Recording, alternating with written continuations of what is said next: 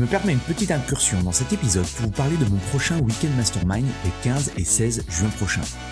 Mon Weekend Mastermind, c'est quoi? C'est un événement unique en petit comité où je travaille avec une vingtaine de personal trainers, de propriétaires de studios, de box sur la croissance de leur business et l'augmentation de leur chiffre d'affaires.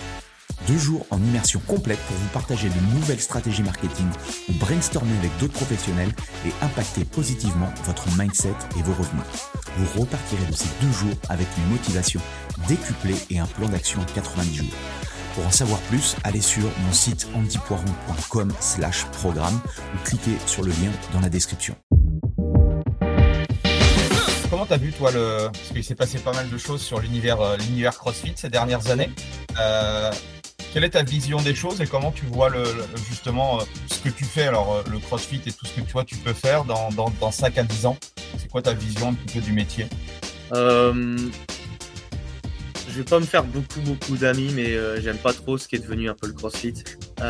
et c'est beaucoup à cause de CrossFit en fait. Hein.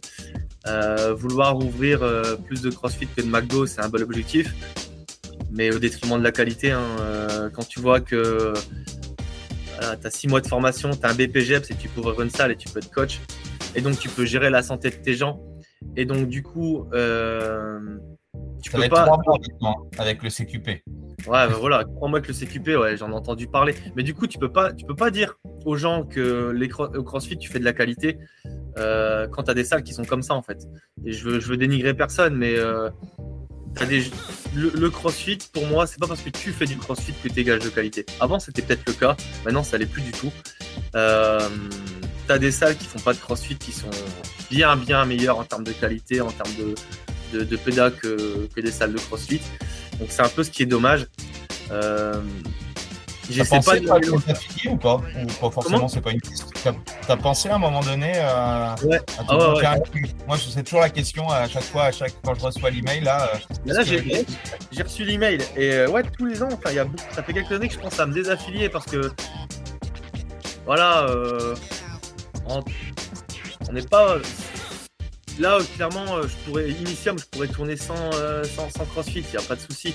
Maintenant, euh, ça reste, il faut, moi, je suis quelqu'un de relativement très fidèle. Donc, CrossFit a créé quelque chose qui n'existait pas avant. Ça, tu as les, les, préparateurs physiques disent que ça existe depuis la nuit des temps et toutes ces conneries, c'est des, des, gros mythos. On n'a jamais vu ce que les athlètes de CrossFit peuvent faire, on l'a jamais vu ailleurs. donc, ça a vraiment développé une pédale et pour ça, je suis, je, suis, je remercie CrossFit et Greg Glassman d'avoir créé, euh, créé cet outil. Euh, il se dénature un petit peu. Donc, quand on veut comparer euh, performance et santé, pour moi, les deux, c'est les deux sont liés en fait. On peut pas dire je fais du crossfit santé ou je fais du crossfit de performance. Si tu fais du crossfit et que tu développes tes qualités physiques, tu deviens plus performant. et donc, tu moment de ta santé. Après, rien t'oblige à, à, faire un vote de 48 heures ou de faire les games. Mais tu deviens plus performant. Donc, tu peux proposer la même chose à tes adhérents en santé en performance. Et c'est aussi le problème, c'est que du coup, les gens, les coachs sont pas formés, ils savent pas enseigner, donc ils vont dire que ça, c'est des mouvements de pour, euh, c'est pas pour vous, c'est pas pour si, c'est des conneries en fait. Hein. Si, si, de quoi tu parles, tu peux l'enseigner à tout le monde et tu peux l'adapter. Mais ouais, le CrossFit, euh, ouais, le, la, la, partie qualitative, euh, ça, devient, ça devient difficile. Forcément, il y a 6 centrales, je crois, maintenant. Donc, t'attends pas à trouver. tu trouves du caca partout, en fait, hein, maintenant.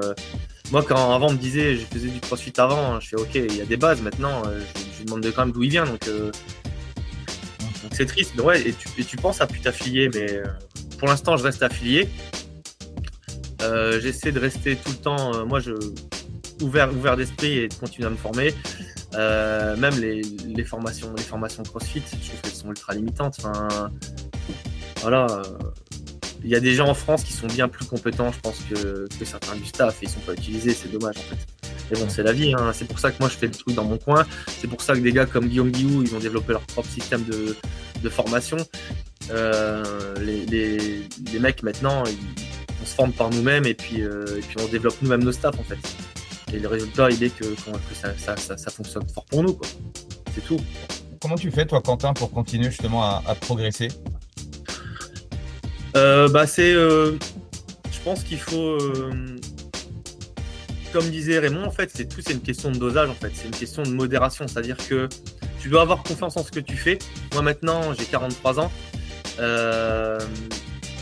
j'ai un passif. c'est bien de tout remettre en question, mais à un moment, tu dois avoir des certitudes dans ce que tu travailles en fait. Parce qu'il y a des choses qui vont fonctionner, il y a des choses qui fonctionnent, tu as, tes compétences, as ton expérience, et ça, tu dois, tu dois, tu dois l'utiliser. Donc en fait, tu dois être relativement, tu dois avoir, avoir acquis une confiance en toi, mais il faut pas que cette confiance ça devienne de l'arrogance en fait.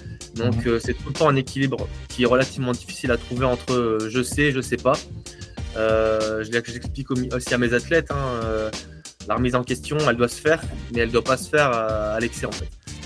Mhm. Donc à partir de ça, j'essaie d'être encore ouvert d'esprit. J'ai des certitudes sur, certains points. Ça, ça m'empêche pas de, voir ce qui se fait, de discuter avec, avec pas mal de gens. Et je découvre aussi d'autres choses notamment, euh, notamment bah, grâce au réseau maintenant, parce que je, voyage un peu moins maintenant. Euh, et ça me permet un peu de me, me remettre en question euh, régulièrement, c'est important.